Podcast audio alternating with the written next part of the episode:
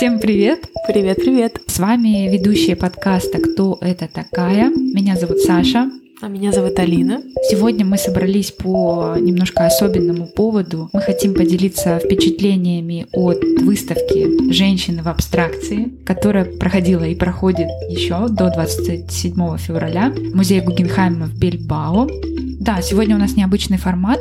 Мы делимся впечатлениями и при этом показываем слайды. То есть мы сегодня включаем наш обзор видео, потому что художниц очень много, и мы хотим показать как можно больше визуального материала, чтобы было более понятно и интересно. Так что если у вас есть возможность включить видео, переключайтесь на видео. Мы поговорим про идею выставки, про тех художниц, которые были представлены, про то, каким образом была организована выставка, ну и, конечно же, поделимся впечатлениями и своими любимыми работами. Поехали! Поехали! Мы очень давно хотели съездить на эту выставку. Изначально она была в Париже, в музее Помпиду. И из Помпиду она переехала в Бильбао, чему мы очень обрадовались. Очень долго организовывали поездку и так и попали туда. 27 а февраля она уже заканчивается, и в январе вот э, нам выдался шанс посетить ее. И выставка посвящена э, женщинам в абстрактном искусстве. Просто невероятная выставка. Да, мы просто не могли ее пропустить. Это было бы просто каким-то огромным упущением. Если вы слушали первый сезон нашего подкаста, то вы знаете, как мы любим абстракцию. Практически весь первый сезон посвящен женщинам в абстрактном искусстве, поэтому мы не могли ее пропустить.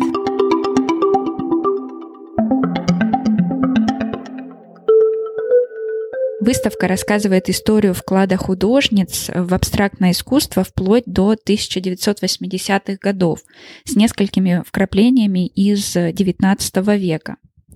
Но идея выставки состоит не в том, чтобы стать простым каталогом и перечислить имена художниц и их работы, а выделить решающие поворотные моменты, которые создали эту историю и одновременно ставят под сомнение э, сами каноны абстракции. Художницы стали невидимыми в этой истории, несмотря на их неоспоримый вклад в ее происхождение, в ее зарождение и развитие. Также важно, что эта история была создана на основе эстетических канонов, которые установились в 30-е годы в Европе и в Америке в исключительно западном и мужском контексте, который как раз организаторы и кураторы э, выставки считают важным пересмотреть. Более того, эти каноны основаны на истории все еще развивающихся движений в искусстве. И сегодня они ставят под сомнение вопросы происхождения абстракции, апеллируя к ее спиритуалистическим, например, и другим корням. Поэтому мы видим на выставке Хильмуав Клинта и других художниц, которые увлекались спиритуализмом выставках также подвергает сомнению историю искусства, которая рассматривается исключительно как э, последовательность каких-то новаторских э, практик. И она раскрывает конкретный вклад представленных здесь художниц, будь они новаторками или нет, они оригинальные, уникальные и являются полноправными участниками этой истории. Помимо живописи, выставка охватывает танцы, декоративно-прикладное искусство, фотографию и даже кино. Также захватывает многие контексты, включая современность Латинской Америки, Ближнего Востока, Азии, не забывая при этом об афроамериканских художницах. Таким образом, она показывает многоголосую историю, выходит за рамки европейско-американского канона.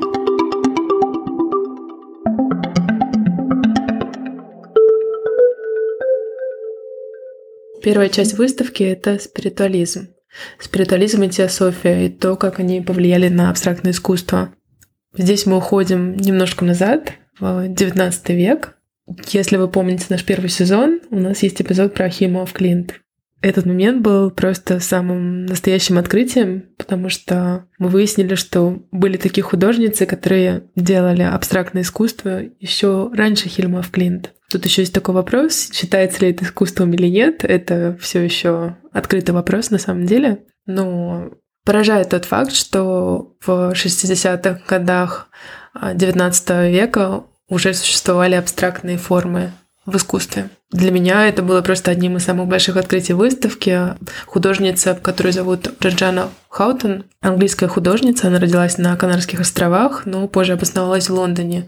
И там она брала уроки рисования, но после смерти младшей сестры забросила искусство и стала медиумом. Мы уже... Все занимались сеансами да, это спиритическими. Был, это была модная тема на самом деле. И это была отчасти тоже женская тема. Джорджана, она стала прям медиумом, она устраивала эти сеансы, и на этих сеансах она создавала картины. И с 1859 года, слушайтесь в эту дату, 1859 года она уже создавала абстрактные картины на спиритических сеансах. И в 1871 году она устроит выставку из 155 своих работ в New British Gallery. А выставка, честно говоря, была не очень успешна коммерчески, но получила хорошую критику. То есть на 50 лет раньше официальной первой абстрактной работы эти работы уже существовали. Джорджана тоже занималась, как и Хильма Флинт, репрезентацией этих месседжей, что ли, которые ей приходили от духов, от существ, которые были по ту сторону в мире умерших. Но это все тоже выглядит как такие органические формы. Да, на самом деле, если посмотреть на работы художниц из всего этого блока, они вроде отдельно, но все-таки выработали очень похожие визуальные языки визуальные стили. Вот еще одна ее работа 72 года. Выглядит абсолютно абстрактно, но это 19 век просто. Я все еще продолжаю удивляться тому, что это уже существовало на тот момент. На самом деле это удивительная история, потому что часть работ Джорджана каким-то загадочным образом оказалась в Австралии, в спиритическом обществе. Это долгое время вообще просто не считалось искусством. И то самое спиритическое сообщество устроило выставку ее работ буквально несколько лет назад.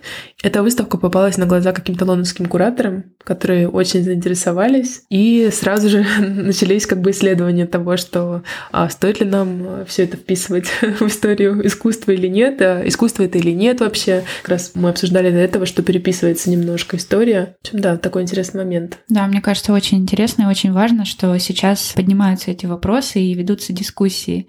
И на самом деле вопрос резонный, потому что визуально это выглядит очень интересно. Да, мне понравилось послушать мысль кураторки музея Помпиду, это той же самой выставки, которая говорила, что она не согласна с тем, что эти художницы были первыми абстракционистками, потому что они изображали какие-то конкретные концепции. Они не изображали что-то абстрактное, они пытались объяснить, например, устройство мира. Это то, чем занималась Хильма Флин, да? Да, но странно. Да, интересная мысль.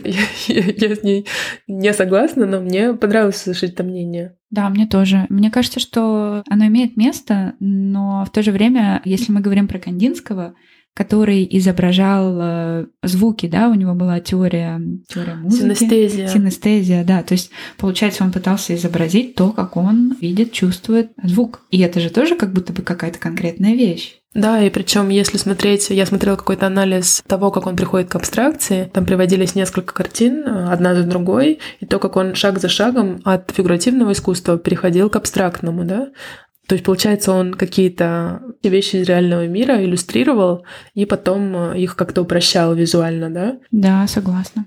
В общем, такой спорный момент. Все-таки все еще идут споры о том, кто был первым абстракционистом или абстракционисткой. Это очень прикольно, потому что мы можем наблюдать то, как сейчас это все устанавливается, то, как... То, как переписывается история, получается. Да-да-да, то, как заново устанавливается новый как фокус, новые какие-то вещи, поднимаются вопросы. Это очень здорово. Еще была такая художница Элис Эссингтон Нельсон. Она тоже была английской художницей, тоже спиритуалисткой. Я просто хотела добавить ее в список, потому что для меня это было абсолютно новое имя. Очень интересно рассматривать работы. Хотела еще раз сказать мысль о том, что несмотря на то, что эти художницы друг друга не знали, у них похожие работы. Это очень необычно. Да, очень впечатляет. Визуально это тоже так круто. И наша любимая Хильма Клинт. Да, мы не могли просто не включить ее в презентацию. Было потрясающе увидеть ее работы, по крайней мере, для меня. Я прям... Сложно описать это чувство, когда ты видишь эти огромные работы на стене. Мы видели две работы из серии, из девятой группы ее работ. Серия называется «Лебедь». И вот был тринадцатый «Лебедь» и, по-моему, шестнадцатый, да, «Лебедь». И вот это она мне просто безумно просто нравится. Про Хильмов Клинт у нас есть целый эпизод в первом сезоне, поэтому если вы хотите больше про него знать, бегите слушать первый сезон. Следующим блоком выставки является танец, что тоже мне показалось очень интересным, потому что я, честно говоря, до этого никогда танец не рассматривала как часть абстракции. Да, я тоже. Я тоже абсолютно для меня была новая. Такое расширение сознания. Да.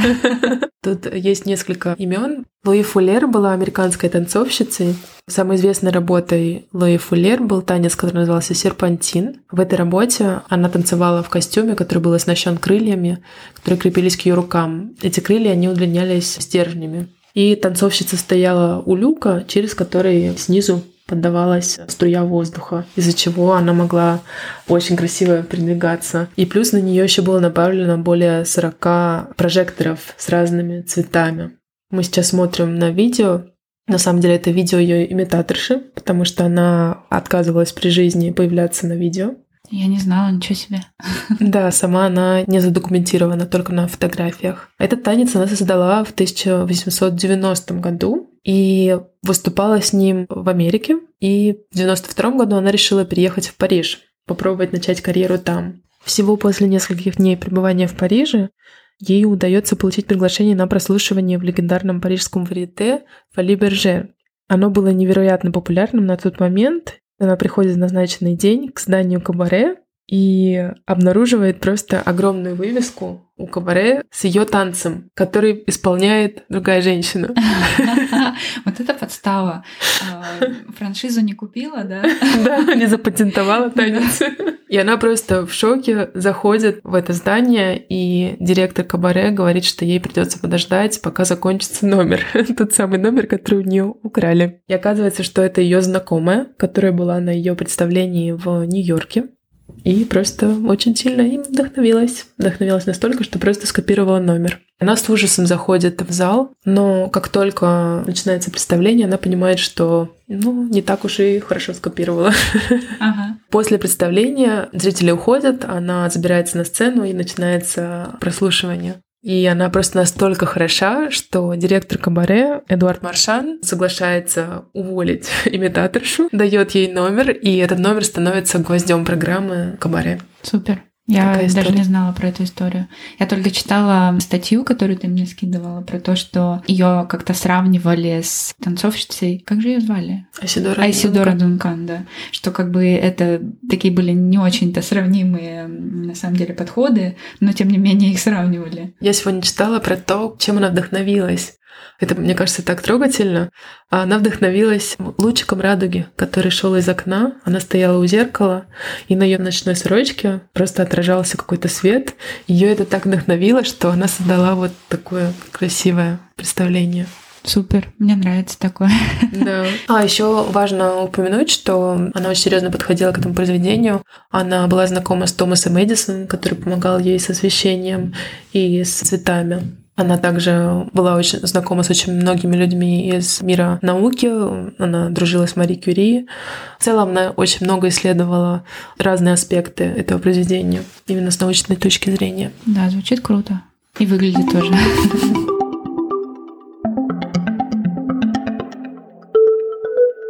следующим блоком идет русский авангард. Мы, честно говоря, решили особо на нем не останавливаться, именно потому что мы посвятили целый эпизод. Целых даже два эпизода? Целых два даже? Да, целых два. Да, у нас есть эпизод про Наталью Гончарову и про Варвару Степанову. Да, и мы там немножко захватываем контекст русского авангарда и упоминаем некоторых других художниц, которые здесь были также представлены. Но мы решили включить здесь просто чтобы поделиться своими впечатлениями, что это было на самом деле очень здорово увидеть художниц русского авангарда представленными на этой выставке. Увидели работу Александры Экстер, это дизайн костюмов к фильму «Айлита» 1924 года. Тут марсиане в таких очень абстрактных, очень минималистичных костюмах. Из-за того, что фильм черно-белый, цвета нету, поэтому приходилось использовать разные текстуры в этих нарядах, чтобы создавать ощущение каких-то А-а-а. разных, не то чтобы цветов, не знаю, как это сказать. Очень умно, да? А на самом деле видно вот блестящая ткань, да, вот здесь отражается свет, вот здесь как будто бы что-то какой-то плюш или бархат. Да. Ну, то есть вот правда видно. Да, очень понравился мне этот фильм. Его можно найти на YouTube и посмотреть. Да, здорово. И еще очень было радостно увидеть картину Натальи Гончаровой, которая называется «Пустота». Это был тот момент, когда ты вышла из зала и сказала, мне нужно присесть, я больше не могу. Да, да. Я увидела, что русский авангард, и что дальше есть еще один зал направо, и я уже одним глазом видела работы, что там висит Хелен Франкенталер, и мне нужно было немножко как-то переварить весь этот объем, потому что я Слишком много эмоций. Да, много эмоций, не хотелось как-то пробегать это, хотелось как-то остудить чуть-чуть голову перед, перед просмотром, да. Следующий блок — это художницы Баухауса. Там представлено несколько художниц. На самом деле, конечно же, их было больше. Про Баухаус интересен такой парадокс. Вальтер Гропиус, директор школы, в 1919 году сделал такое объявление, что принимают студентов на равных правах. Объявлено равноправие Однако все равно сегодня громкие имена, которые ассоциируются с этой школой, они преимущественно мужские. Был установлен факт, что больше трети студентов школы за всю историю ее существования женщин. Поэтому сегодня, когда рассказывают про школу Баухаус, фокус делается не на том, что женщин было мало и поэтому они не представлены, да, а на том, что их присутствие делалось специально незаметным. В 1920 году был взят курс на такую политику, которая предполагала неофициальную квоту на ограничение количества женщин в школе. В целом история такая, что у Баухаус была цель изучать связи между искусством и ремеслом. Да, я все время сомневаюсь, какое слово использовать в русском, потому что слово crafts, его можно по-разному переводить, как мастерство, рукоделие, ремесло, да. Mm-hmm. Но в целом смысл понятен, да. Mm-hmm. Связи между искусством и ремеслом, между эстетикой и функциональностью. Учителя Баухаус, включая Кандинского, привет, Кандинский, Можем устроить drinking game. Каждый да, раз, да, да. говорим, упоминаем его Кандинского. Да. Включая Кандинского Поля Клие и также Ласло Махоли Нать, например, учили студентов креативить и экспериментировать, изучать пределы творчества, то есть открываться вообще абсолютно новому какому-то опыту. Они сделали базовый курс обязательный для всех студентов, по окончании которого студент мог выбирать работу в одной из мастерских. По-английски это было specialist workshops, что-то типа специализации. Акцент делается на том, что здесь вот как раз в этом моменте проблема женщин стоит наиболее остро, потому что руководство школы все-таки оно не чувствовало себя полностью свободно, давая равные права всем студентам, несмотря на то, что публично поддерживала эту идею. Школа только начала тогда, в то время, восстанавливать э, свою репутацию, и репутация была более важной. Директор Гропиус, он э, думал, что такое как бы небывалое количество женщин может восприниматься да, как-то как отсутствие профессионализма. То, как отсутствие не... критерия, типа всех берем. Ну да. Очень грустно. Очень грустно, да. С этим было связано решение ввести э, неофициальную квоту на то, чтобы регулировать количество женщин. И поэтому сделали отдельный женский курс, который фактически слился с ткацкой мастерской. Инициатором этого курса была Гюнта Штёльцель. По окончанию базового курса женщин направляли в эту мастерскую.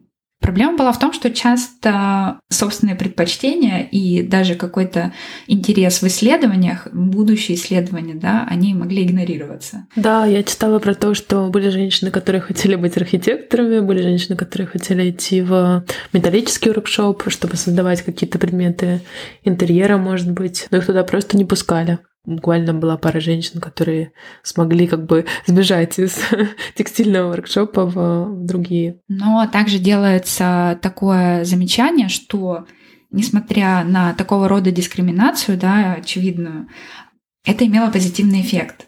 Это привело к тому, что женщин в итоге выбирали очень тщательно, так как сократили количество, неофициально, конечно, сократили количество женщин, которые могли учиться, и, соответственно, отбор был более жесткий. Делается упор на то, что это привело к тому, что в школе учились действительно выдающиеся ученицы. Ну, может быть, их просто было бы еще больше, если бы не было квоты. Сомнительный позитивный момент. В этом я, конечно, согласна. Они очень позитивно на это смотрят в целом, наверное, кураторы. Но в целом, мне кажется, что это был очень прикольный класс, потому что, смотря на эти работы, прямо понимаешь, что эта ткацкая мастерская стала лабораторией эксперимента с абстракцией. Есть еще экономический аспект текстильной мастерской. Эти работы очень хорошо продавались. Благодаря тому, что делали эти женщины, школа могла существовать. Круто. Очень круто. Смотрим на работу Гюнты Штёльцель. Она называется Five Wires. Абстрактный гобелен. Также там представлена работа Анни Альберс, и это также висел на стене вот такой вот, тоже, наверное, гобелен. Сначала посмотрим еще на Гертруду Арнт. Ой, мне очень нравится эта фотография. Да, супер. Портрет, да? Угу. Да, мне тоже нравится. У Гертруды Арнт был представлен ковер.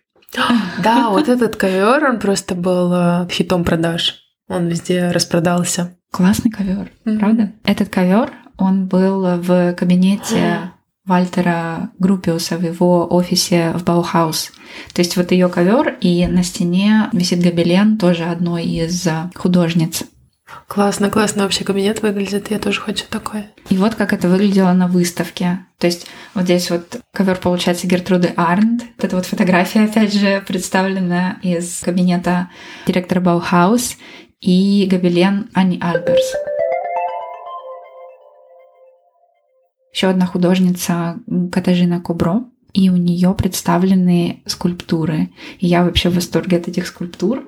И мне кажется, здесь они включены, чтобы показать, что не только ткацкая мастерская была, но женщины также были заняты и другими специализациями, и фокус был не только на этом. Следующая художница, Жермен Дюлак, например, она экспериментировала с, работала с медиумом пленки, да, наверное, или видео, фильмов, потому что здесь представлены работы, которые, как бы, по идее, это, это киношки. это, это видео там по 5-6 минут, ну, просто работа со светом. Ну, вот такой бриф. брифли. Саше очень понравился Баухаус. Много художниц включила. Следующий блок посвящен микрофотографии. Здесь я на самом деле пыталась понять, по какому принципу сгруппированы художницы. На самом деле мы об этом думали не только касательно этого блока, но и касательно каких-то других. Но решили все-таки не менять набор, то есть следовать концепции кураторов и просто сделать обзор так, как они сгруппировали художниц. В блоке микрофотография представлены несколько художниц. Лор Арбингио, Лотта Якуби Джорджия О'Кив и Барбара Хепворд. Для меня возник вопрос, почему здесь Джорджия О'Кив? Что она там делает? Э, да, да. Остальных художниц я не знала и начала разбираться. Первая художница Лор Арбин э, Гио. И на самом деле, наверное, можно сказать, что она фотографиня. Она написала работу про микрофотографию. Микрофотография вдохновлена научными исследованиями и наукой. А конкретно, если говорить про визуал, это то, что мы видим под микроскопом, как раз эти паттерны. Класс. Природные формы, мелкие детали, которые складываются в какой-то узор в стейтменте к этому блоку упоминалось про книгу Art Forms in Nature которую мы уже упоминали тоже, мне кажется, миллион раз, когда говорили про Хильма Клинт, которая вдохновлялась тоже этой книгой. Теперь мы тоже ей вдохновляемся. Да, теперь мы тоже ей вдохновляемся, и на самом деле книга супер. В общем, микрофотография была вдохновлена наукой и вот этой вот книгой, а конкретно ее иллюстрациями. Вот что эта художница делала. Это вот называется микрофотография. Мне на самом деле здесь что интересно, так как это у нас такой краткий обзор, я мало что могу сказать про сами работы, кроме того, что визуально они очень интересно выглядят. Мне здесь было бы интересно, например, почитать про технику, как она это делала, то есть как получен этот э, снимок. Следующая художница Лотта Якоби, которая тоже работала с фотографией, и у нее здесь вот такие вот интересные снимки. Мне кажется, что я вот не, не хочу врать, но мне кажется, что ее называли как бы дизайнером света, что ли. что она очень как-то умело работала с передачей, э, ну, как-то играла со светом, короче. Мне первая работа напомнила какие-то из ранних работ Джорджи О'Кив. Помнишь, у нее были черно-белые углем сделанные работы? Да, да, да, да, помню. Мне кажется, что Джорджи О'Кив включена в этот блок как раз тоже по этой же причине, потому что она вдохновляется природными формами, цветами как будто бы делает на них такой зум, да, такой фокус, берет такие очень крупные планы, несмотря на то, что это уже не фотография, это уже живопись. Мне кажется, что по этому принципу она здесь чисто по визуальному принципу. Точно так же, как Барбара Хепворд потому что эта художница, она на самом деле скульптор, и у нее очень интересные работы. Я в восторге просто от этих форм. Мне тоже очень нравится, и мне кажется, что тоже было бы здорово сделать про нее эпизод, или как-то поподробнее по поговорить. 110 эпизодов. 110 эпизодов, да. Да, и она тоже вдохновляется природными формами, такими органическими, как будто клеточными.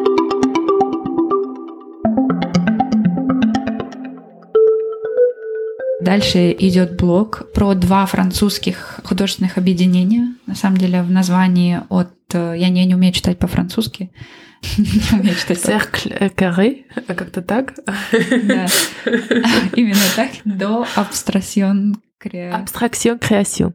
Вот, именно так. В общем, это были э, два художественных объединения. Сначала появился круг и квадрат, а потом абстракцион креасион. В этом блоке представлено всего две художницы, первая из которых Марлоу Мосс, которая меня очень удивила тем, что она максимально похожа на Пита Мандриана. Я подумала, интересно, что здесь делает Мандриан, когда увидела конкретно вот эту вот работу. White, Black, Red and Grey. Ну, прям Мандрианчик классический. Да, да, да, да. И я думала, может быть, она его ученица или как-то так, но вроде бы нет. Вроде бы у них было какое-то взаимное влияние, и, в общем, как-то они там друг друга, может, вдохновляли или что. Для меня to be done, to be discovered. И вторая художница, которая, которую зовут Верена Левенсберг, была представлена тоже с э, визуально очень интересными картинами. Как будто бы сетки такие. Да, Тетрис. Модульные сетки. Она тоже из группы, короче. Абстракцион красиво. Да. Следующий блок про фотографию, а конкретно про фотографию в Техасском женском университете. Есть такой университет в Техасе, кто бы мог подумать, что будет еще блог про Техас в этой выставке? Да, я бы вообще никогда не могла подумать, но вот он есть. Там представлены такие художницы, как Карлотта Копрун, Ида Лански, Барбара Мейплс и Мэри Эллен Бьют. Я включила в обзор только двух художниц. Первая — это Карлотта Корпрон, которая была вдохновительницей курса фотографии в этом университете. Она тесно общалась с руководительницей художественного департамента в этом университете, которая, в свою очередь, была связана с художественными кругами в Нью-Йорке. То есть она была такой тоже идейной вдохновительницей. Она знала, что происходит вообще на художественной сцене, общалась с художниками, фотографами, людьми, которые в то время задавали все тренды, так скажем. То да? она была в поездке. Она была в поездке, абсолютно, да. И Карлотта Корпран, она была увлечена фотографией и предложила создать курс, который назывался Creative Photography. Креативная фотография. Этот курс был вообще очень классным, потому что она учила своих студенток экспериментировать, как ставить свет, как ставить объекты. На самом деле объекты были не очень важны для нее. Самым главным была, получается, игра света. Опять же, фотография, она вся про свет, да? Она привносила вот э, элемент креатива такого прям... Такой был у нее мощный курс по фотографии, и то, что там вот это все очень развивалось, было ее заслугой. И у нее визуально тоже потрясающие работы, фотографии. Они на самом деле не очень большого такого формата были, ну, примерно, наверное, А4. Угу. Приблизительно. И, но все очень интересные. Нельзя сказать, что там конкретно, да, то есть объект, он не важен. Важно то, какие он создает в итоге формы при помощи света. И другая художница, Ида Лански, я включила ту работу, которая была представлена на выставке, тоже создание абстрактных форм с помощью фотографий, с помощью света. Далее у нас идет блок. Очень большой блок. Та-да! Нью-Йоркская школа абстракции. Не будем читать все имена, наверное, пройдемся по хайлайтам, что ли, выставки, да. Например, э, мы были просто очень рады увидеть работы Джанет Собол, которую мы до этого обсуждали. Я смотрю Джанет Собол, рядом Ли Краснер, потом смотрю в следующем зале уже Хелен Франкенталер, и думаю, вся вот эта нью-йоркская школа прямо бальзам на душу. Про Джанет Собол еще хочу добавить, что мы чуть подробнее про нее рассказываем в последнем эпизоде первого сезона, в десятом, по-моему, эпизоде. Но почему она важна для истории абстракции? Именно от нее Полок вдохновился знаковым, получается, да, этим своим методом. Он впоследствии отрицал влияние ее на свое искусство, но если посмотреть на ее работы, то сразу же, мне кажется, видно вот это полоковское, хотя она их делала до того, как он начал. Я специально подошла посмотреть, э, как сделано. И действительно, это тот самый э, метод. Капельный такой метод, да? Да. Какой-то дриппинг, по-моему, он так и называется. Там еще интересный был такой, интересная история. В стейтменте была написана про то, что Климент Гринберг, арт-критик, Который был другом Полока. Да, который был другом Полока. Тоже был на этой выставке, где выставлялась Джанет Соубл, и он написал про нее вообще абсолютно какой-то нелестный комментарий. Что-то такое, типа... Примитивное какое-то. Да, да, что-то там про домохозяйку, короче, было. Примитивное искусство домохозяйки. Короче, очень грубо, а на самом деле Полок, он нашел его картины интересными, взял на вооружение. Взял на вооружение и прославился. Да. Такая несправедливость. На самом деле, вот один из моментов, где видно, что история искусства писалась такими мужчинами, как Клемент Гринберг, который был критиком, который писал эти самые статьи. Спасибо ему за то, что Джанет Собол сегодня никто не знает. Мы включили сюда буквально парочку художниц, но на самом деле Саша уже говорила про то, как приятно было видеть э, Ли Краснер. Элен де Кунинг тоже было очень интересно увидеть. Я ни разу да. не видела ее картины. Да, наверняка вы слышали про Вильяма де Кунинга, но Элен де Кунинг тоже была очень важной художницей для истории абстракции. Еще было интересно увидеть работы художниц, которые были не а, американского происхождения, да, не американские художницы. Именно в этой а, нью-йоркской школе, в этом списке есть художницы из Кореи, из а, Бразилии, из Японии, китайская художница. То есть, несмотря на то, что это нью-йоркская школа, и многие из этих художниц приезжали в Нью-Йорк и знакомились с а, абстрактным экспрессионизмом, вдохновлялись этими методами, либо знакомились с художниками, которые были вдохновлены этими методами и их применяли в своем искусстве. Именно в этом блоке мы как будто бы расширяем границы и уходим из Нью-Йорка и Штатов и Европы, получается, в другие страны, в другие континенты, да. И мы выбрали буквально пару художниц. Одна из них Эленда Кунинг. Мне показалось важным показать ее, одну из ее картин. Я не смогла найти в интернете картину, которая была там. У нее серия, которая называется Black Mountain. По-моему, там была то ли 14 то ли 16 я не помню, но я нашла только 12-ю. Поэтому mm-hmm. у нас на слайде Black Mountain number 12. 48 -го года. Следующая художница в подборке Лижия Папе или Лигия Папе. В списке у нас было, кстати, две Лижи. Лижия Папе и Лижия Кларк. Обе художницы просто суперские. Здесь у нас пример с работами Лижии Папы. И одна из них называется Book of Creation. Эта работа, она интерактивная. Нужно иметь в виду, что это 59 год, и эта художница создает работу, в которой вовлекается зритель. Это как будто бы книга создания мира, но эту книгу собираешь ты сам. Нет никакого определенного порядка. Каждый блок книги имеет свое название. Например, есть какие-то религиозные моменты, как будто бы это что-то из Библии, да, а есть еще какие-то научные блоки. Есть страницы, которые называются «Человек открывает, что Солнце является центром планетарной системы», например. Каждый зритель он может сам составить э, свою собственную книгу создания мира. Очень интересная концепция, мне кажется. Да, да, супер. Плюс еще каждый блок этой книги, он тоже интерактивный. Его можно по-своему как-то какие-то блоки уменьшать, э, увеличивать, двигать эти. На картинке видно, что это трехмерные работы. Интересно, можно ли их было трогать? Нельзя ведь? На этой выставке их уже трогать было нельзя, но есть, э, я нашла на видео на YouTube, где на выставке прям можно было потрогать все и поиграться с этими элементами. Да, супер выглядит. И визуально очень интересно. Следующая работа Лежи и Папе называется «Неоконкрет балет». Это видео, в котором, помнишь, э, двигались эти элементы, эти формы, под ними люди, настоящие танцоры, которые передвигаются. И это как будто бы такой синтез. Круто, я не помню. Было слишком много всего. Да, было слишком много всего, что я пропустила. Я просто как завороженная смотрела на, на это видео и на то видео, где они собирали эту of Creation, предыдущую книгу а. создания создания мира. Прикольно. И в этом видео эти формы, они двигаются по пространству. Ну, такое трехмерное, получается, какая-то репрезентация, трехмерное исследование, что ли, формы, движения, линии. И тот факт, что танцоры превращаются в эти очень простые фигуры, он как бы именно позволяет сосредоточиться на как будто бы на самом важном, да, на, движении, на тех формах, которые это все создает, на тенях, которые они проецируют. Очень интересная работа.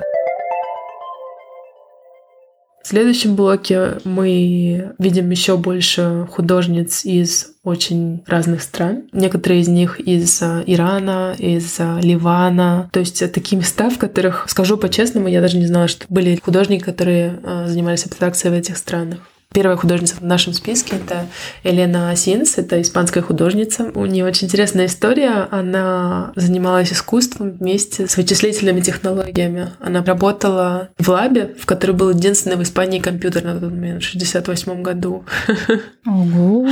И вот она и еще одна женщина были единственными женщинами на, в этой лабе. Во всех ее работах присутствует какой-то элемент, связанный с какими-то вычислениями, исследованиями, закономерностей между цифрами. То есть все это очень четко просчитано. Вот есть э, пример ее работы, называется Model from Scale, Project for a City Series, серии 82 года. Работы, честно говоря, когда я первый раз их увидела, э, мне они просто показались какими-то визуальными исследованиями. Оказывается, за ними еще любовь к цифрам, к, э, да. к теориям каким-то математическим. А это ее работа была, где исследовала простые числа, цепочку да, простых да, да, чисел. Да. Я не нашла, не, нашла фотографию, поэтому да? не оставила. Ой, мне очень понравилось. Там была серия, по-моему, из пяти или семи работ, в которых были такие стежки, что ли, от одного простого Да, там была другому. такая сетка, матрица, получается, лист бумаги проколот был иголочкой, да, наверное, в виде такой сетки. Э, написано простые числа, и простые числа, они были соединены между собой ниточками. Очень интересно визуально. Так что в Испании были абстракционистки. Да.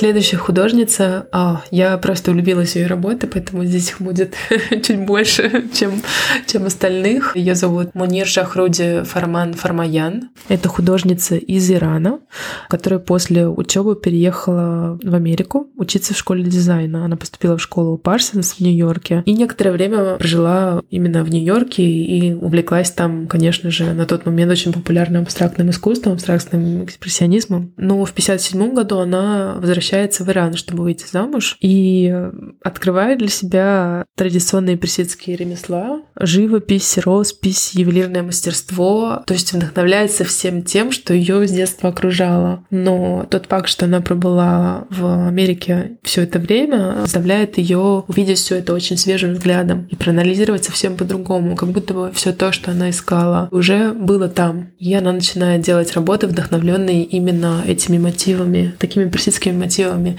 Если присмотреться, все ее работы очень-очень-очень это напоминают. Она ездит со своим мужем по всей стране и просто впитывает в себя все, что она видит вокруг в мечетях, в каких-то зданиях.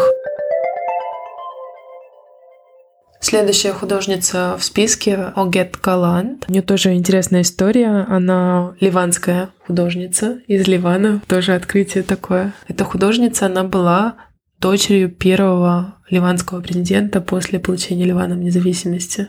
Ого. Она начала заниматься искусством довольно-таки относительно поздно, в 33 года. У нее было очень много разных работ, на самом деле, но а, те, которые были представлены на выставке, и на самом деле те, которые мне показались самыми интересными, честно говоря, были такие игры с формами, очень органическими. Я читала, что она была очень заинтересована телом, какими-то сенсориальными моментами, да.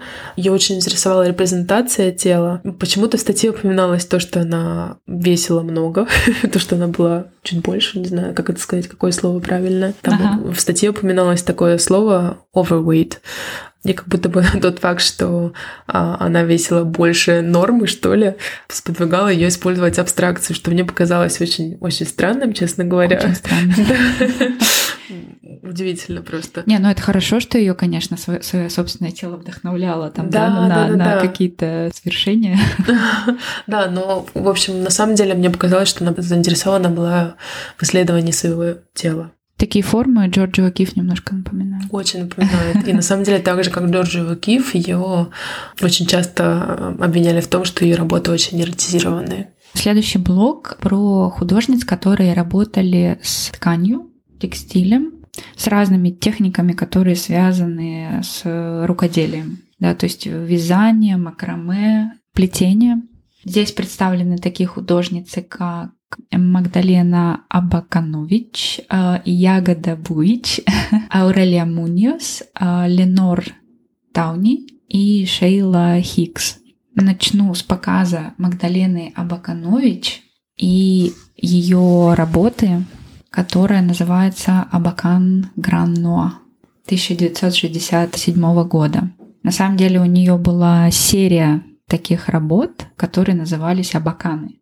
И они все выглядели примерно вот так. А как будто бы такая черная дыра.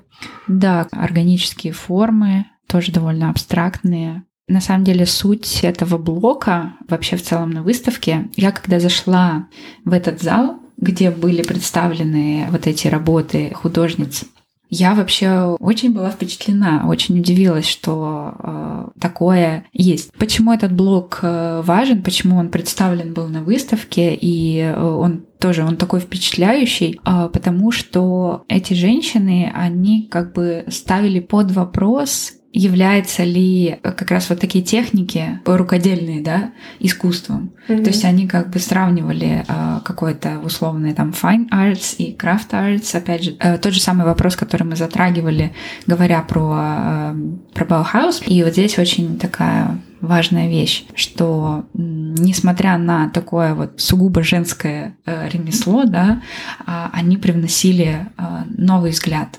Вот это ремесло, рукоделие, плетение становилось для них способом эксперимента с искусством, с абстракцией, с формой, таким полем для исследования. Да, это еще один инструмент такое расширение в другом измерении. Да, да, да. И это один из моментов, где, мне кажется, что по задумке кураторов, это один из моментов, где ставятся под сомнение каноны. Да, ведь это всегда было что-то женское. Посмотрим художниц. А, Еще одна художница, представленная в этом блоге, это Ягода Буич. По-моему, польская польская художница, и меня очень поразила ее работа, которая называется «Фрагменты ночи», получается, 1967 года. И вот эта работа, она просто буквально во всю стену. Она огромная. Огромная, да. И я подошла присмотреться, как она выполнена. И она выполнена как бы в технике вязания получается. Я, я, конечно, не специалист в вязании, но мне кажется, что это связано на, на, на спицах. Mm-hmm. Может быть, сам вот этот вот фон, это не, он не, не вязаный, а вот эти вот трубки, mm-hmm. которые сверху, мне показалось, что они связаны на спицах. Ну, короче, кажется, что очень такая кропотливая, да, кропотливая работа. Следующая художница Аурелия Муниос было представлено две ее работы. Мне кажется, что две. Одна похожая, это не та же самая работа, которая была на выставке. Вот э, та, которую мы сейчас видим на слайде, она э, похожа на ту, которую мы видели на выставке, но я не смогла найти, э, найти правильное изображение. поэтому представили здесь похожее. И мне кажется, что это было связано с пальмовым деревом, каким-то фрагментом дерева пальмы. Это вот. тоже довольно-таки большая работа. Пространство она смотрится. Да, да, она так подвешена, но эффектно выглядит. Вообще весь этот блок выглядит очень эффектно. И вот такая вот работа Air Entity 1976 года выглядит как платье. Да, тебе напоминает платье? Все хочется надеть. Да. Следующая художница Ленор Тауни. Очень интересная фотография. Я взяла ту же самую, которая в каталоге. а, портрет я имею в виду, портрет mm-hmm. художницы. И у нее тоже была представлена вот такая вот интересная композиция «Союз воды и огня». Мне вообще очень нравится смотреть на эти текстильные работы. Это как будто бы искусство, получается, в пространстве, да, но оно какое-то такое пластичное, оно какое-то живое. Это не совсем скульптура, а как будто бы гораздо больше, гораздо больше возможностей передать какое-то ощущение, настроение из-за того, что материал такой мягкий. Да. Может быть мягкий, может быть жесткий, может быть любым получается. Мне тоже кажется, что интересная, интересный, можно ли это назвать медиумом, наверное, можно. Инструмент, не знаю. Инструмент, да, да, очень, очень интересно. Я пыталась найти перевод слова медиум сегодня, не нашла. Инструмент. Инструмент. Ну, окей.